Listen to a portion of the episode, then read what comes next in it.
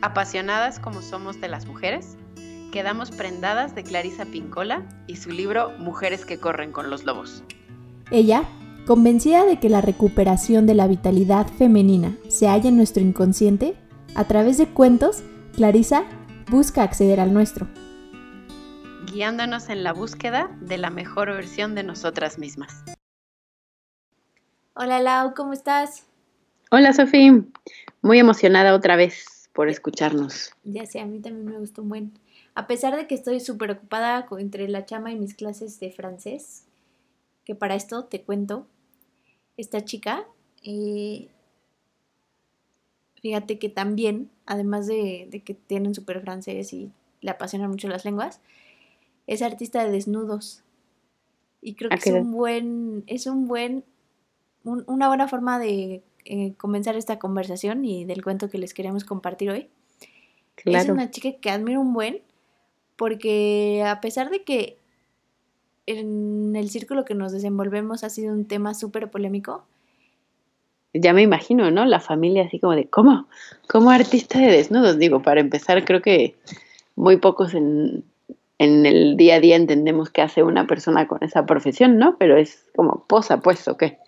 Justo, o sea, posa para personas que esculpen o que dibujan o que pintan. Y sí, ¿no? Así el escándalo. Pero después de que conoces un poco más su vida y su mundo, uno te das cuenta de que lo ignorantes que somos, ¿no? O sea, que realmente eh, hay mucho arte detrás de todos esos movimientos. Pero lo que más, más, más me, me apasiona y me vibra así muy adentro es la autenticidad y la seguridad con la que ella lo hace y, todos los, los prejuicios y los riesgos que también conlleva vivir esa profesión, cómo los tiene súper entendidos, súper separados de su vida, súper claros, y cómo vive y disfruta de su cuerpo y de su feminidad con su cuerpo de una forma tan, tan bella que creo que hace mucho, mucho match con lo que Ay, perdón por con todo lo que hemos con todo lo que hemos venido platicando, es que es, e, es, perfecto. Esos roles de la sociedad autoimpuestos, los tabús, los paradigmas y conocer a alguien que los rompe, que los vive y que seguramente llegar a este punto que hoy lo vemos como admirable y que decimos, no manches, qué padre, seguramente para ella también fue un camino pues complejo de autoconocimiento y de hasta de pues hasta de pleito, me imagino, ¿no? Porque en la familia debe ser así como de, ¡Ah! ¿cómo? Bueno, yo ya me imagino a mi familia en un, en un entorno así, debe ser muy complicado, en una sociedad tradicional en la que vivimos. Este, una profesión así, es, creo que es hasta refrescante saber que hay mujeres tan diferentes viviendo vidas tan diferentes, llevando esa creatividad al extremo y viviendo la vida que ellas llevan como la quieren llevar. Y creo que es el el ejemplo perfecto para meternos en el cuento de hoy que se llama Las zapatillas rojas.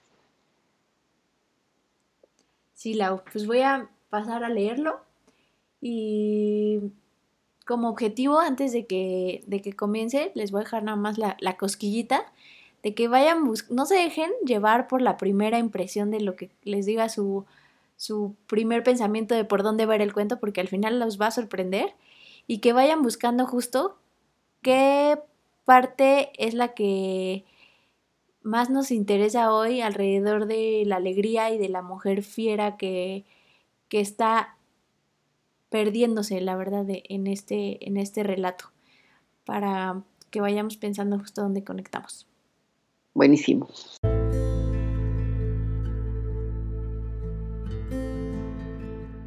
Las zapatillas rojas. Había una vez una pobre huerfanita que no tenía zapatos, pero siempre recogía los trapos viejos que encontraba y con el tiempo se cosió un par de zapatillas rojas. Aunque eran muy toscas, a ella le gustaban. La hacían sentir rica a pesar de que se pasaba los días recogiendo algo que comer en los bosques llenos de espinos hasta bien entrado el anochecer. Pero un día, mientras bajaba por el camino con sus andrajos y sus zapatillas rojas, un carruaje dorado se detuvo a su lado. La anciana que llevaba en su interior le dijo que se le iba a llevar a su casa y la trataría como si fuera su hijita. Así pues, la niña se fue a la casa de la, de la caudalada anciana y, allí le, le lavaron la ropa y el cabello. Le proporcionaron una ropa interior de purísimo color blanco, un precioso vestido de lana, unas medias blancas y unos relucientes zapatos negros. Cuando la niña preguntó por su ropa y sobre todo por sus zapatillas rojas, la anciana le contestó que la ropa estaba tan sucia y las zapatillas eran tan ridículas que las había arrojado al fuego donde habían ardido hasta convertirse en ceniza. La niña se puso muy triste, pues a pesar de la inmensa riqueza que la rodeaba, las humildes zapatillas rojas cosidas con sus propias manos le habían hecho experimentar su mayor felicidad. Ahora se veía obligada a permanecer sentada todo el rato, a caminar sin patinar y a no hablar a menos que le dirigieran la palabra. Pero un secreto fuego ardía en su corazón y ella seguía echando de menos sus viejas zapatillas rojas por encima de cualquier otra cosa. Cuando la niña alcanzó la edad suficiente como para recibir la confirmación el día de los santos inocentes, la anciana la llevó a un viejo zapatero cojo para que le hiciera unos zapatos especiales para la ocasión. En el escaparate del zapatero había unos zapatos rojos hechos con cuero del mejor. Eran tan bonitos que casi resplandecían. Así pues, aunque los zapatos no fueran apropiados para ir a la iglesia, la niña, que solo elegía siguiendo los deseos de su hambriento corazón, escogió los zapatos rojos. La anciana tenía tan mala vista que no vio de qué color eran los zapatos y por consiguiente pagó el precio. El viejo zapatero le guiñó el ojo a la niña y envolvió los zapatos. Al día siguiente, los feligreses de la iglesia se quedaron asombrados al ver los pies de la niña. Los zapatos rojos brillaban como manzanas pulidas, como corazones, como ciruelas rojas. Casi que hasta los puedes ver, ¿no? sí, me los imagino. Los describe de una manera que creo que hasta tengo unos zapatos así, ya los tengo en mi mente, te juro. Todo el mundo los miraba, hasta los iconos de la pared, hasta las imágenes contemplaban los zapatos con expresión de reproche, pero cuando más la miraba la gente, tanto más le gustaban a la niña. Por consiguiente, cuando el sacerdote entonó los cánticos y cuando el coro lo acompañó y el órgano empezó a sonar, la niña pensó que no había más bonito que sus zapatos rojos. Para cuando terminó aquel día, alguien había informado a la anciana acerca de los zapatos rojos de su protegida. Jamás de los jamases vuelves a ponerte esos zapatos rojos, le dijo la anciana en tono amenazador. Pero al domingo siguiente, la niña no pudo resistir la tentación de ponerse los zapatos rojos en lugar de los negros y se fue a la iglesia con la anciana como de costumbre. A la entrada de la iglesia había un viejo soldado con el brazo en cabestrillo. Llevaba una chaquetilla y tenía la barba pelirroja. Hizo una reverencia y pidió permiso para quitar el polvo de los zapatos de la niña. La niña largó el pie y el soldado dio unos golpecitos a las suelas de sus zapatos mientras entonaba una alegre cancioncilla que le hizo cosquillas en las plantas de los pies. No olvides quedarte para el baile, le dijo el soldado, guiñándole el ojo con una sonrisa. Todo el mundo volvió a mirar de soslayo los zapatos rojos de la niña, pero a ella le gustaban tanto aquellos zapatos tan brillantes como el carmesí, tan brillantes como las frambuesas y las granadas, que apenas podía pensar en otra cosa y casi no prestó atención a la ceremonia religiosa. Tan ocupada estaba moviendo los pies hacia aquí y hacia allá y admirando sus zapatos rojos que se, que se olvidó de cantar. Cuando abandonó la iglesia en compañía de la anciana, el soldado herido le gritó ¡Qué bonitos zapatos de baile!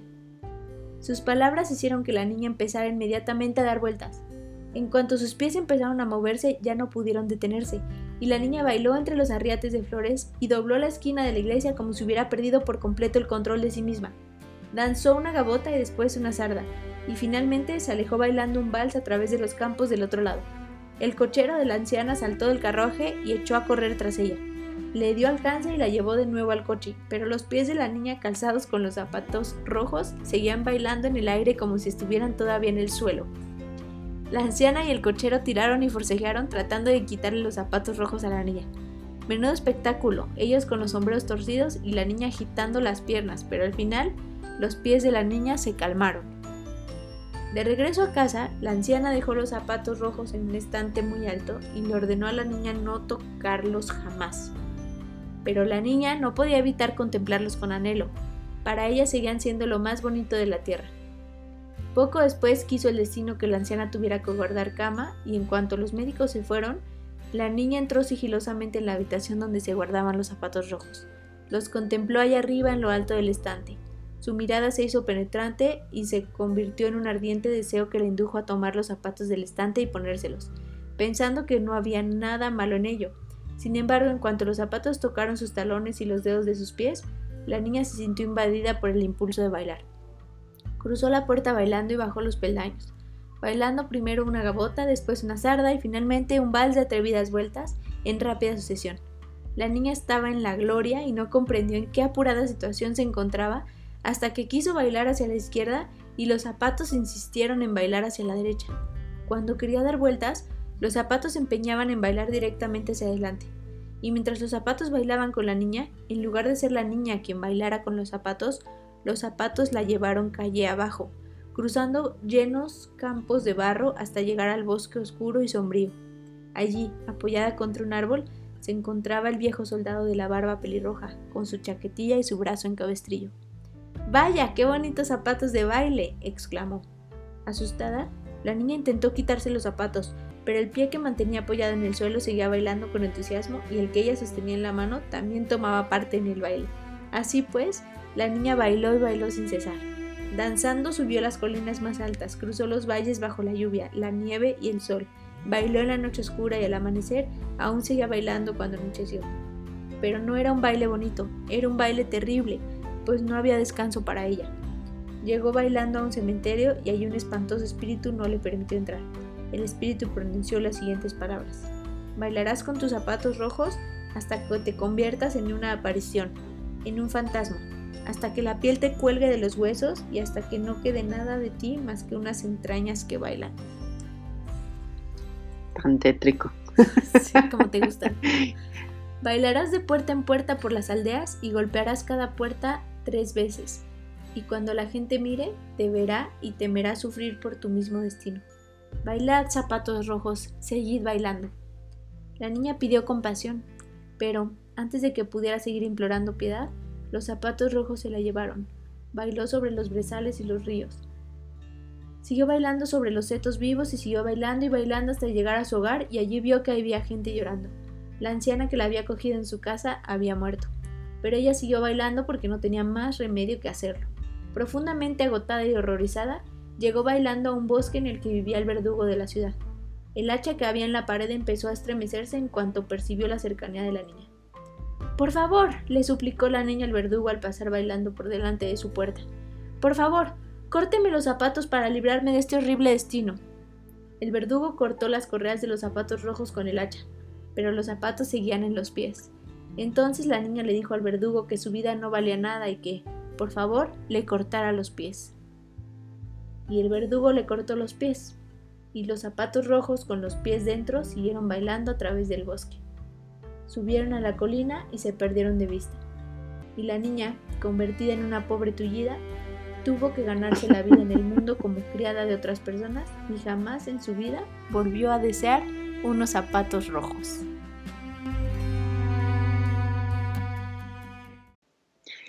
¿Qué tal? Digo, yo primero hay que empezar diciendo, ¿qué carambas es con las mujeres y los zapatos? ¿Por qué? ¿No? Hasta en el cuento tenemos que estar relacionadas, obsesionadas con zapatos. Eh, me parece muy chistoso porque lo vemos, lo vivimos y por alguna razón desde niñas es nuestra primera fijación. Pero bueno, más allá de eso, este cuento está como muy interesante porque, mm, bueno, a mí me parece muy interesante por todos los temas que toca, porque también está así medio tétrico, empieza algo así como muy hermoso, la niña em, haciendo sus propios zapatos y que al final resulta ser su perdición y que y es algo que es casi casi que lo peor que le pudo haber pasado, no así tan, tan, tan burdo y tan, tan directo. Hay muchas cosas que es las que vamos a estar platicando ahorita, que es em, esta, esta mujer fiera que tenemos que buscar y mantenerla viva y esa, esa preservación que tenemos que tener de nosotras mismas y esa mujer fiera que tiene esos zapatos y que a lo largo del, del trayecto y de nuestras vidas se nos van presentando varias trampas, como le llama esta, esta Clarisa, y que son las mismas, ¿no? Que esta, que esta niña se va encontrando a lo largo de todo el cuento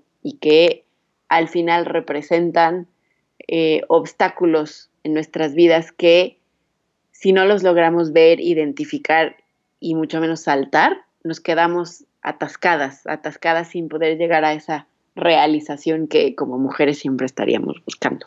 Sí. Pues vamos a desarrollarlo para que lo que acabas de comentar quede un poco más claro. Me encanta cómo hablamos de... ¿Eh? Para que haga sentido esto que, estoy diciendo. Me encanta cómo hablamos de Clarisa como si fuera nuestra cuata, primero. y pues Clarisa me contó, pero les repetimos, ¿eh? échense el libro, que es la intención de, este, de estas grabaciones, y van a ver lo viajada que está esta mujer y, todo el y van a valorar nuestro esfuerzo por traducir esto en, mensajes, esperamos que un poco más concretos y como que los podemos llevar a la vida real. Y, y sobre aviso, no es una lectura ligera ni para algo casual para antes de dormir, es, complicada, se fumó definitivamente algo, entonces háganlo con mente abierta, con habrá pedazos donde dirán qué carambas quiso decir, creo que a Sofía y a mí nos pasa, pero bueno, no está de más porque en algún punto, dependiendo de quién eres, de tu vida, del punto de, del momento de vida en el que estás, hay algún cuento, una frase, algo que conecta muy cañón contigo, eso se los podemos garantizar. Hay algo que los va a hacer detenerse y reflexionar aunque sea tantito. Esas 600 páginas, va a haber una que las haga pensar y creo que ya con eso Clarisa debería darse por servida. Y si no quieren leer el libro, siempre nos pueden escuchar. Ah, Algo que también eh, veo que es súper diferente de los otros cuentos Lau es que este, a diferencia de ir como de lo, de ir como de lo feo a lo, a lo bonito, este va de lo bonito a, lo feo, ¿no? Como que termina así de madres. No estuvo padre. Sí, es como una, claro, que es como en lugar de una lógica de aprendizaje, o sea, yo más bien justo lo que dices, los anteriores es empiezas de algo feo, vas creciendo, descubriendo, eh, tocando puertas y encuentras esa realización. Este es al final. Tenías algo muy bueno y cómo lo fuiste perdiendo a lo largo del tiempo por no darte cuenta y no hacerte, eh, hacerte de él y pelear y luchar por él. Claro, es súper interesante eso, sí. ¿Y de qué se debe de haber dado cuenta la niña? De que sus zapatitos rojos que se había hecho con sus manitas y aunque ella fuera muy pobre, era una niña muy feliz y esa alegría que, que te haces de ti misma, que te haces de, de, tu trabajo, de tu independencia, creo que es invaluable, sea mucho o poco lo que tengas, eh, debería de estar siempre presente para una mujer que el, el hecho de que ella se pueda construir una vida sola va a ser siempre lo más feliz y lo más, eh, ¿cómo te diré? Lo más... Lo valoras más, ¿no? O sea, si lo construiste tú y lo diseñaste como tú quisiste, a tu manera, como eh, con esa, esos lentes con los que tú ves la vida, tiene un valor muy distinto y lo aprecias diferente y significa algo para ti diferente, ¿no? Y además em, proviene enteramente de ti, ¿no? Que, no le quiero prestar el valor a construir algo con un grupo de personas o con una pareja, etcétera.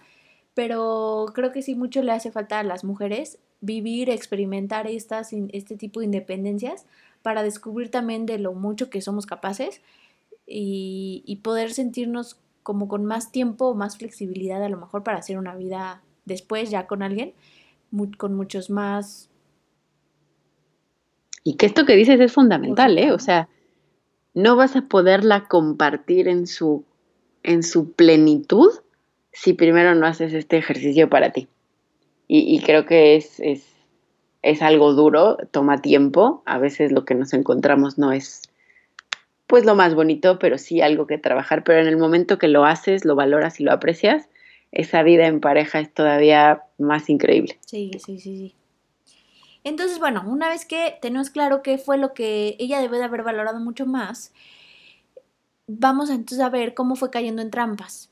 Entonces, la primera trampa en la que cae, si, si, y, es trampa porque debe de haberse quedado donde estaba, es que ve la carroza y pues ella dice, no, pues sí me voy con la abuela porque está, se ve que tiene lana y pues seguro me va a dar de comer y pues me va a ayudar y pues vámonos, ¿no? El interés. El interés tiene pies. Entonces también ahí es muy fácil de llevarlo a nuestra vida, ¿no? O sea, no sé cuántas o qué tanto a lo mejor hemos aceptado trasladarnos de una vida a otra sacrificando algo que nos encanta, pero por una comodidad.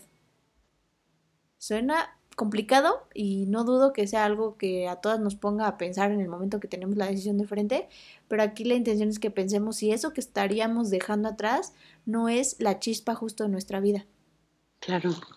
si es algo que te hace feliz, ¿no? las famosas em, jaulas doradas. Eso que parece que estás muy contenta y muy en tu elemento y tienes todo, pero en realidad estás atrapada porque dejaste ir algo que de verdad te gustaba por justamente verlo desde un punto de vista cómodo. Y yo creo que en algún punto de la vida todas llegamos a eso, ¿no? En nuestras vidas profesionales y personales es inevitable. Y creo que la invitación que hace Clarisa en este cuento es a no evitarlas, sino a identificarlas y hacer algo, ¿no? porque creo que ninguna de nosotras estamos exentas, es parte natural de la vida. Sí, ya habíamos hablado de esa comodidad, ¿eh? lo, lo peligrosa que es. La segunda, pues es también otra trampa que no dudo que todas nos vayamos a enfrentar o nos hayamos enfrentado, que es algo que tiene una cara de que debe ser lo correcto y que te debe de enseñar y que en realidad te va a someter. En este caso, la anciana para ella. La anciana, hemos dicho, ¿no? Las ancianas simbolizan la sabiduría, esta, estos aprendizajes que uno puede captar y entonces implementar. Pero en este caso, la abuela la quiere someter y la abuela la domestica y la abuela le dice, no puedes salir de aquí, te quemo tus zapatitos y te me cuadras y te va a confirmar. Yo creo que también en nuestra vida tenemos esas cosas, ¿no? A lo mejor una escuela que tiene ciertos, ciertas ideologías o una empresa, la misma religión, que bueno, obviamente proviene en su esencia de algo que debería ser legítimo y valioso, pero que se empiezan a contaminar de cosas que pueden estar domesticando a las mujeres, ¿no? Oye, que ojo, este aquí no, perdón que te interrumpa, pero no, no quisiera eh, no decirlo. No estamos diciendo que la religión domestica ni nuestras familias ni nada, sino em, creo que em, a veces la palabra domesticado tiene una connotación un poco negativa en nuestra cultura o inclusive hasta en la definición de la misma, pero lo que queremos decir a partir de ahorita que usemos la palabra domesticado es prácticamente como una limitación o como una inhibición de ciertas cosas. No necesariamente malo, pero sí que dejas esa parte creativa tuya y la, mantienes, la contienes, más, más que em, tal vez el, término domesticado. Es que siento que cuando decimos domesticado, pareciera que estás, em, que es como una, un sometimiento, como algo, algo malo, algo que te causa dolor y pena, y no necesariamente, y tampoco queremos meternos en temas como de religión y mucho menos que son más escabrosos y no están dentro del alcance de este podcast. Ese fue como un disclaimer. No, pero sí, aparte de domesticación suena como, como, que, como que lo tenemos muy entendido para los animales, pero aquí obviamente abogamos al criterio. Eh, se refiere a toda esta socialización que tenemos en la vida y que es necesaria para vivir en sociedad y en colectividad, pero cuando llega un punto en el que, como dice Lau, ya hay una inhibición de tu creatividad o de tu autenticidad, sí hay que cuestionarnos hasta dónde es una educación y hasta dónde ya están inhibiendo tu esencia. Entonces, vale la pena, ¿no? Porque a lo mejor también tomas la decisión de, sí, prefiero esta comodidad, pero que sea consciente, que sea algo que decides, no que llegó la viejita y lo decidió por ti. Y creo que es como eh, prácticamente el punto de esta trampa, que nadie lo defina por ti. Fíjate bien qué estás dejando ir a cambio de qué y que seas tan consciente que sea tu decisión. Claro. Y que yo te diría que lo que hemos venido también diciendo es que lo que te va a hacer feliz es justamente hacer caso a esta esencia. Entonces sería muy, muy difícil yo creer que alguien va a renunciar a su esencia por alguna comunidad, por más consciente que esté, no siento que sea lo correcto, justo porque lo que estamos invitando es que sigas esa esencia porque eventualmente te va a traer una fuerza y una felicidad, una realización hermosa, ¿no?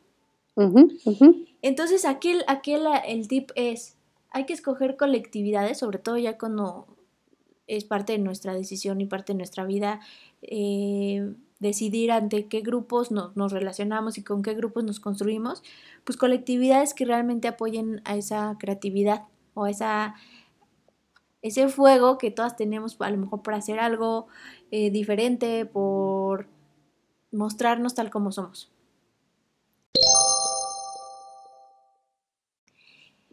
La tercer trampa o jaula, como le dice Lau, es cuando la, abuelita o la viejecita quema los zapatos. No le digas viejecita, la vieja, es mala. Ya, ya es sí, le, dije muy le da cierta connotación de ternura y de abuelita, así como la de Piolín. Y no, no es. Tienes razón. bueno, esta pinche anciana le quema los zapatitos, o sea, no solo se la roba, la somete, la domestica, porque aquí sí vamos a usar domestica, le quema los zapatitos y esto en un inicio para la niña es percibido como una como un cierre de ciclo, ¿no? Como algo que pues tenía que terminar y pues ya los zapatitos estaban feos y no pasa nada y va y, le dan otros negros, etc. Eh, hay que tener cuidado también de qué cosas, y, justo se conecta con lo que estábamos diciendo, qué cosas damos fin por alguna, algo que nos esté deslumbrando y que realmente está eh, pues, quemando una ilusión que tenemos. Lo que también nos expone que Clarice la explicación es que cuando quemamos una ilusión por creer que es algo que es bueno para nosotros, cuando se vuelva eh, en lo que se va a convertir es en un hambre de algo que ni siquiera sabes qué es. Entonces, no, estas mujeres que a lo mejor están medio frustradas, están medio amargadas, y entonces todo, nada les, les parece, y, ya, viven la vida porque pues ya tuvieron hijos y hay que criarlos, y pues ya tienen un trabajo y no se pueden, no se pueden ir, y entonces no saben qué, de qué están en contra, no saben por qué están de malas, pero están de malas. Puede ser que hayan justo dejado una ilusión morir en su momento. Por eso es como, como mi pasión por este, por este libro y por este podcast, de que lo pueda estar escuchando una chavita de 14, 15 años y que sepa, ¿no? Que sepa los riesgos que puede haber en irse con el primer niño que le que le deslumbra la mirada, con el primer chavo que a lo mejor le ofrece casarse con ella. Hay muchas cosas que van a tener un impacto en tu vida que si tú que no vale nunca la pena jamás sacrificar algo que tú quieres hacer, una ilusión que tengas un sueño por algo así, porque a la larga va a tener consecuencias.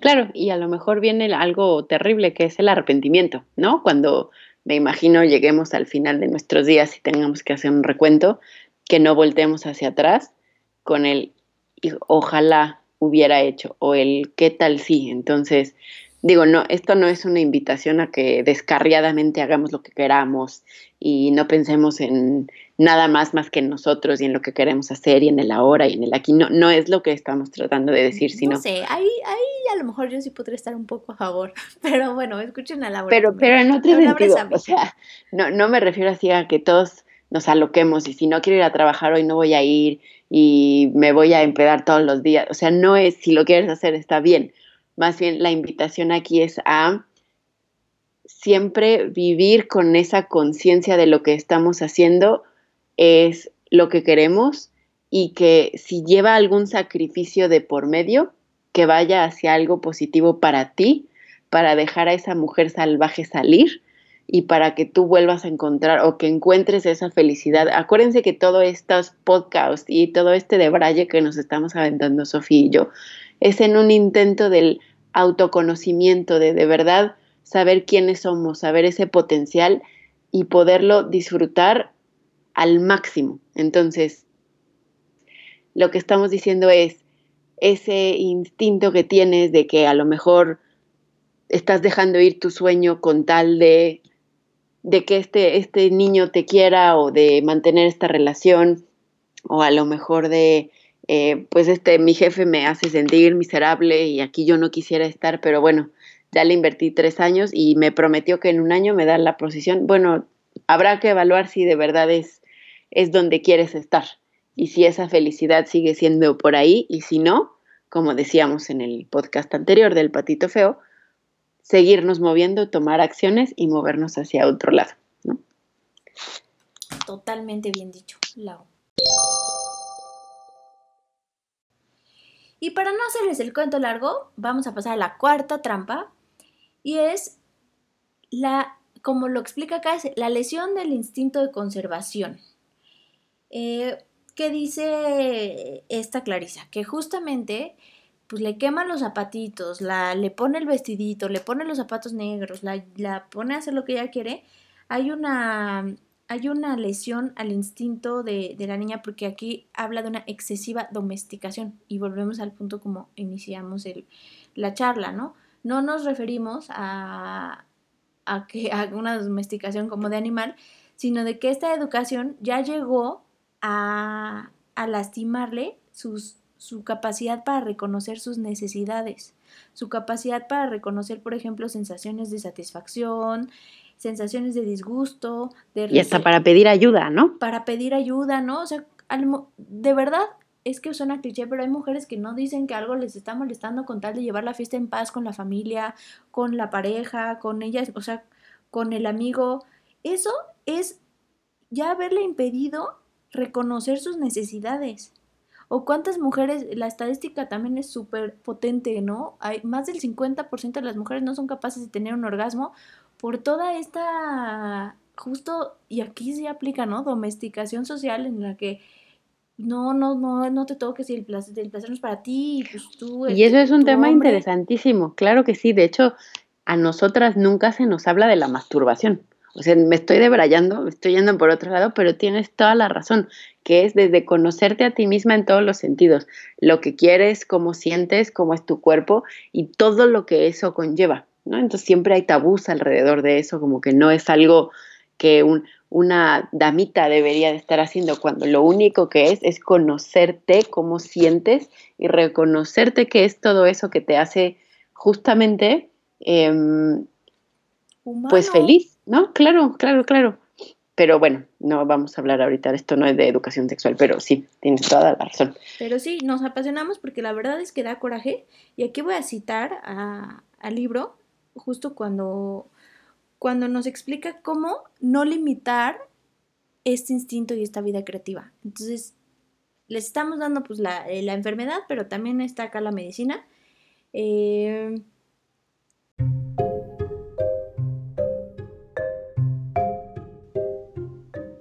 La arteria central, el núcleo, el tronco cerebral de la vida creativa es el juego, no la corrección. El impulso de jugar es un instinto. Si no hay juego, no hay vida creativa. Si eres buena, no hay vida creativa. Si te sientas quietecita, no hay vida creativa. Si solo hablas, piensas y actúas con discreción, habrá muy poco jugo creativo. Cualquier grupo, sociedad, institución u organización que anime a la mujer a denostar lo excéntrico a recelar de lo nuevo e insólito, a evitar lo ardiente, lo vital, lo innovador, a despersonalizar lo personal, está pidiendo una cultura de mujeres muertas. Qué fuerte.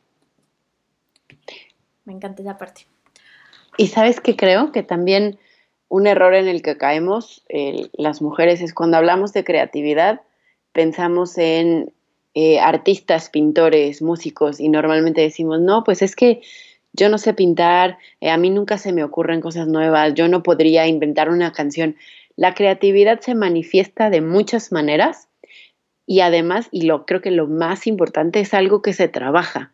No, a veces solitas decimos, no, pues es que yo no nací siendo creativo. Por supuesto hay gente que tiene mayor facilidad que otra, pero la creatividad puntualmente es algo que se desarrolla y se trabaja y se ve en todos los momentos del día. Y no sé si a ti te ha pasado, Sofi, pero siéntate junto a una mujer que es mamá y vas a ver la creatividad en su pleno potencial. Son, encuentran con lo que tienen, resuelven, ¿no? Y es, es, a veces no nos damos cuenta y creemos que la creatividad viene o se ve reflejada en, o ese instinto creador en un cuadro, en una pintura, en una melodía. Pero claro que no puede ser en cómo te acercas a la gente, cómo resuelves problemas, cómo conseguiste tu trabajo. O sea, hay mil y un formas en la que esta, mm, eh, esta versión creativa de ti, esta vida creativa a la que nos invita la autora a nunca dejar ir, se manifiesta. Y si lo juntamos con todo el debraye de los podcasts anteriores, de los episodios anteriores, cuando ya la juntas con tu instinto, con un conocimiento de ti mismo, pues únicamente que haces potenciar esa creatividad y llevas te llevas a ti misma, a esa mujer salvaje, a una plenitud. No sé si me estoy debrayando yo también, pero... No, no, me encanta, me encanta, me encanta, precioso. Y enfermedad, medicina, ¿y qué provoca esto en el libro y en el cuento y en la niña, no?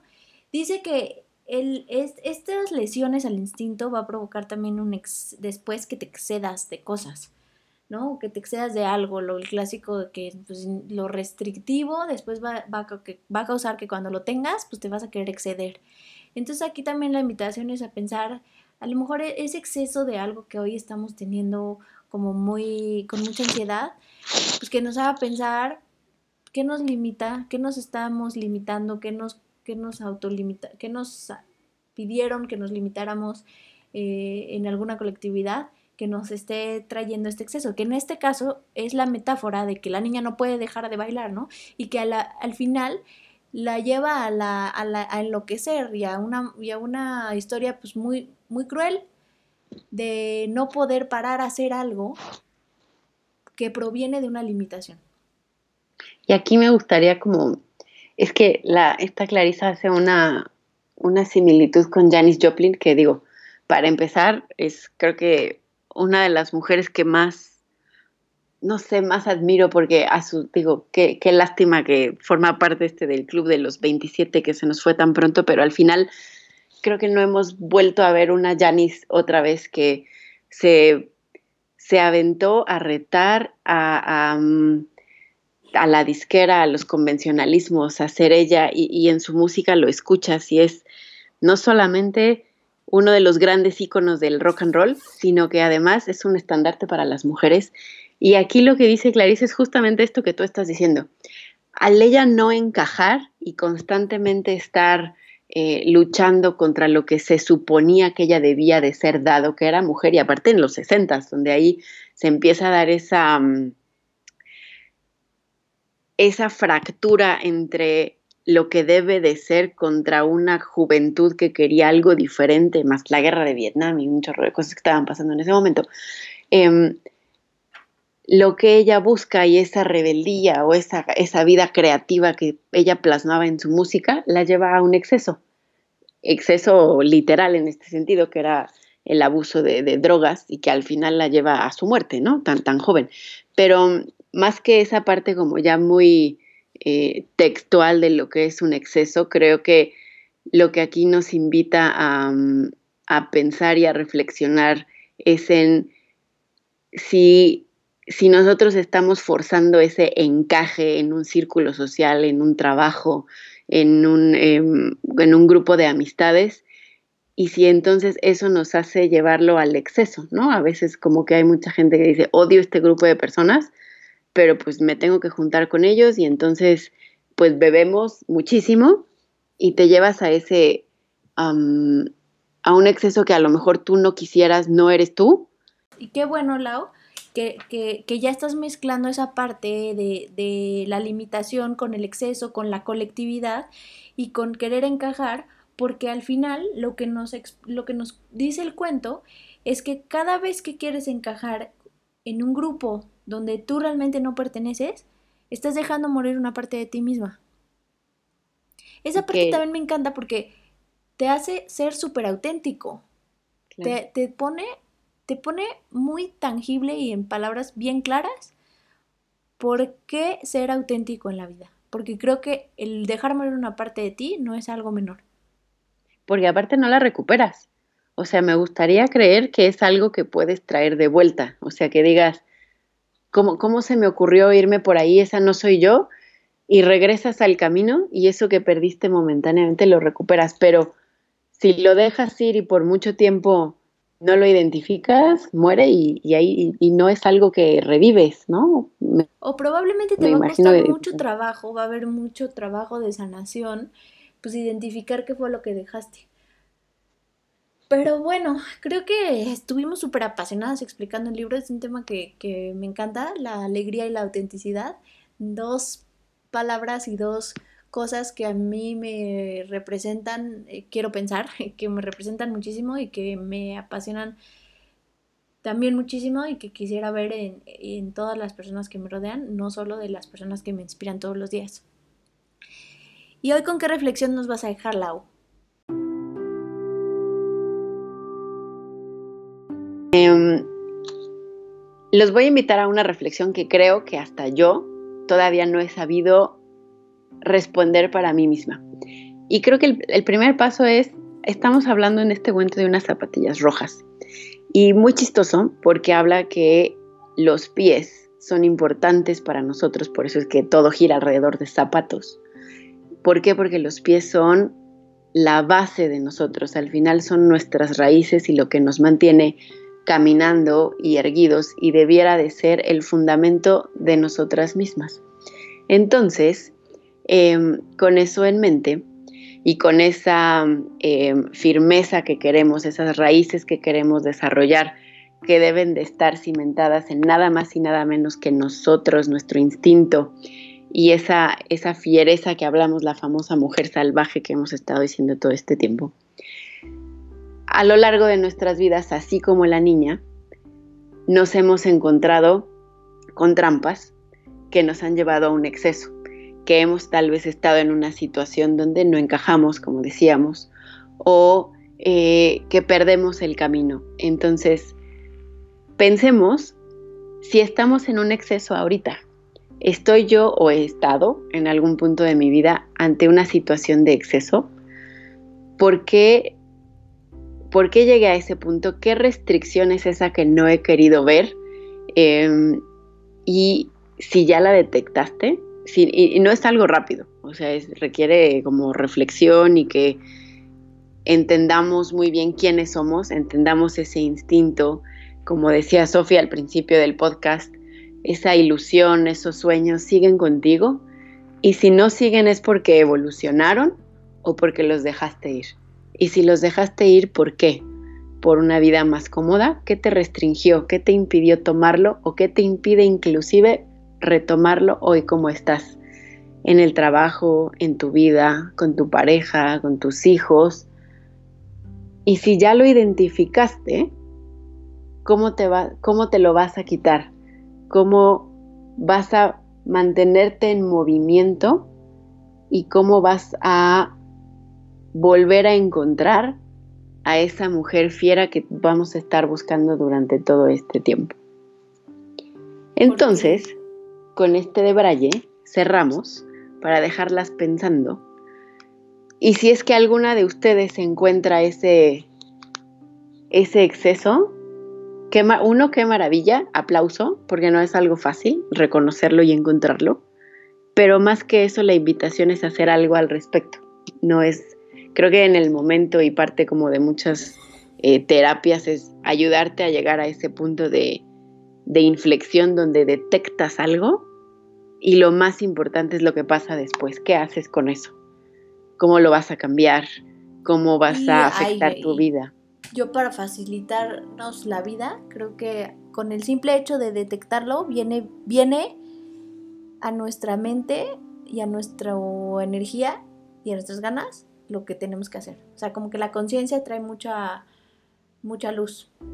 Y acuérdense que la que sabe lo sabe.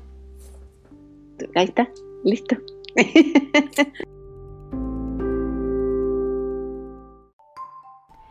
Síganos en Instagram como la que sabe lo sabe para enviarnos sus comentarios, dudas y sugerencias, así como temas o debates de los que les gustaría escuchar.